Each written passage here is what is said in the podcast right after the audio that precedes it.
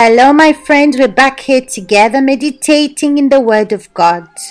I want to thank God because when I meditate in His Word, it's like He's understanding me, He's detecting and showing me my mistakes, what I need to do by observing how He wants us to react. What does He want us to do? So today we're going to continue in the book of Matthew, chapter 14, from verse 24. It says like this But the boat was now in the middle of the sea, toasted by the waves, for the wind was contrary. Now, in the fourth watch of the night, Jesus went to them, walking on the sea.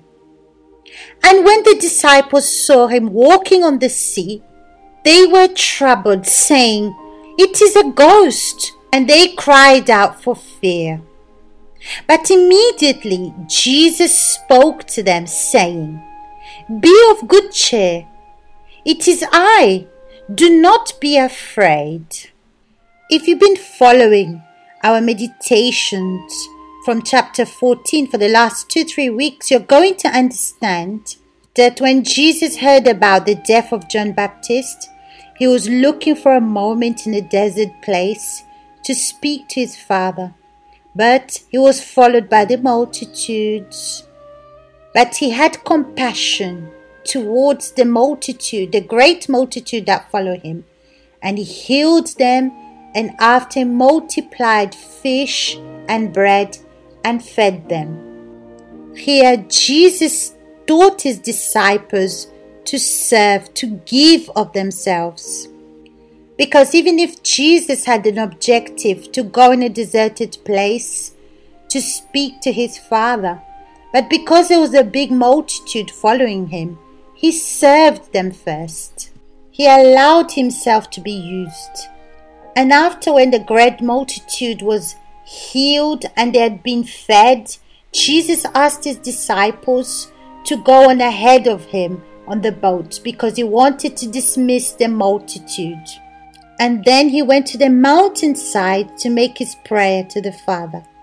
The Bible doesn't clearly say this, but we can see from the story that we've read that Jesus provoked the situation. Jesus provoked uh, the healing, the multiplication of bread and fish to feed the multitude.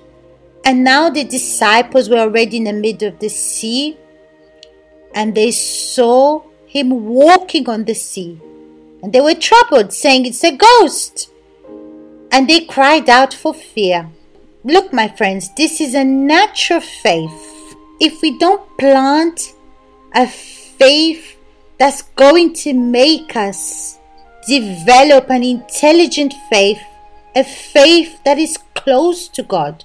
So, what's going to happen? We're going to live a natural faith.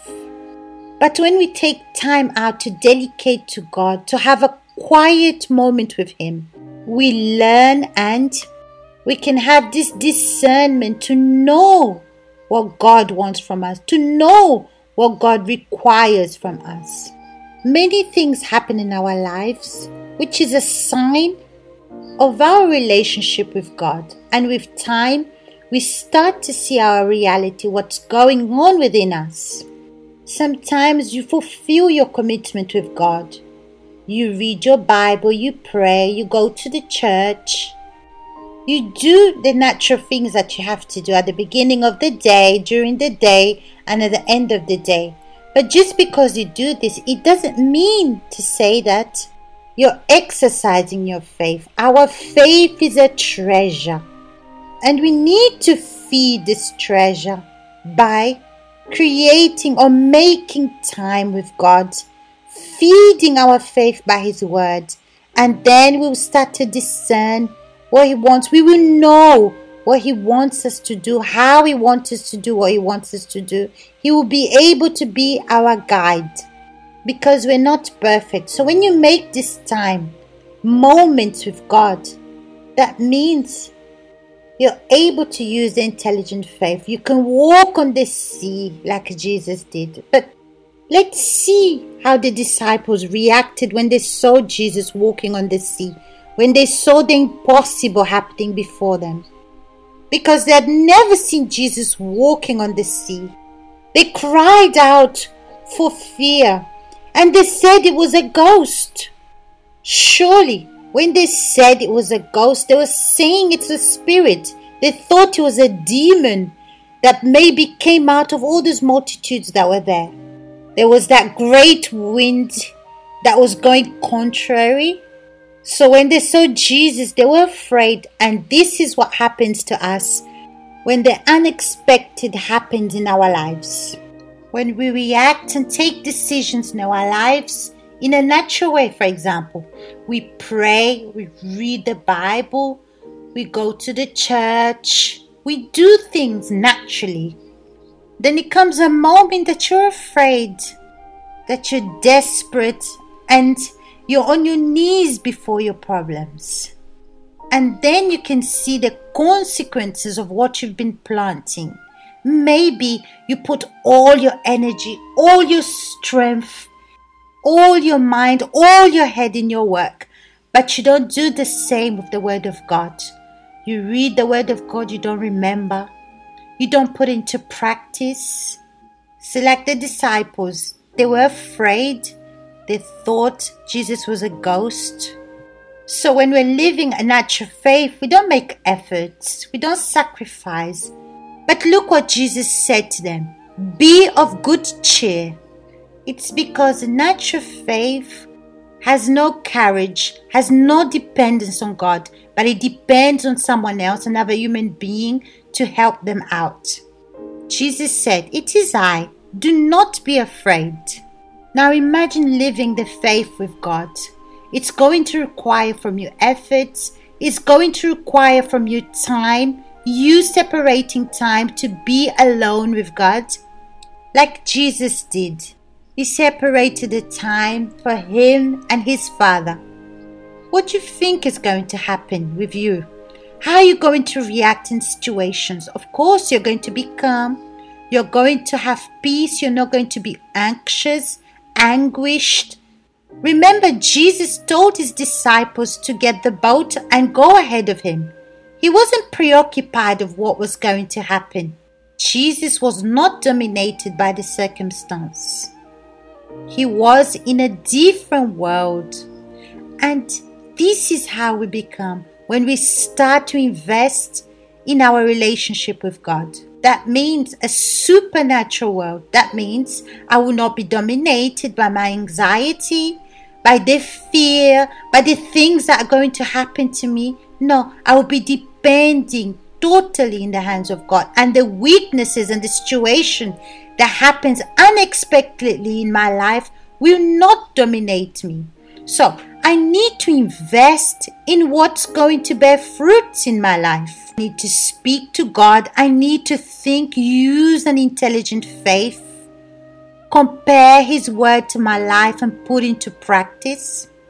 So when I see this relationship that Jesus had with His Father, even if Jesus was perfect, not sinful like us. He invested in time with his father. He made time with him and his father. But why? Because Jesus was tempted in every single thing. Like us, sometimes we're tempted by things that happen in our life, and instead of becoming strong, we're weak. The problem dominates us because we don't take time out to invest in our moment with God. So, we've just recently entered in 2020. You can do the same thing. You can decide to start investing in your relationship with God, to start investing in moments with God. For example, we've all received a leaflet saying 2020 is the year of strength. Plans have you made? What things do you want to change in your life this year? Because you can change this year and not do the same things that you did, committing the same mistake that you committed in 2019. If you plan to sacrifice or exercise your faith, you have many days to change the situation. not by natural faith, but a supernatural faith, because you have 365 days. That's a lot of days to work on yourself and grow within yourself. If you're this person that's irritated, anxious, anguished, so you understand why it's important to invest in this moment with God. My friend, start today doing what you plan to do. Don't leave it for tomorrow. Start in this moment and expect many unexpected things to happen to divert you, to want to impede you to create this moment or make time to speak to God. But put all your strength and energy in this and God is going to honor you. And surely greater things is going to happen in your life. And great changes is going to happen in your inside. Okay? So I'll see you next week, continuing to meditate in the Word of God.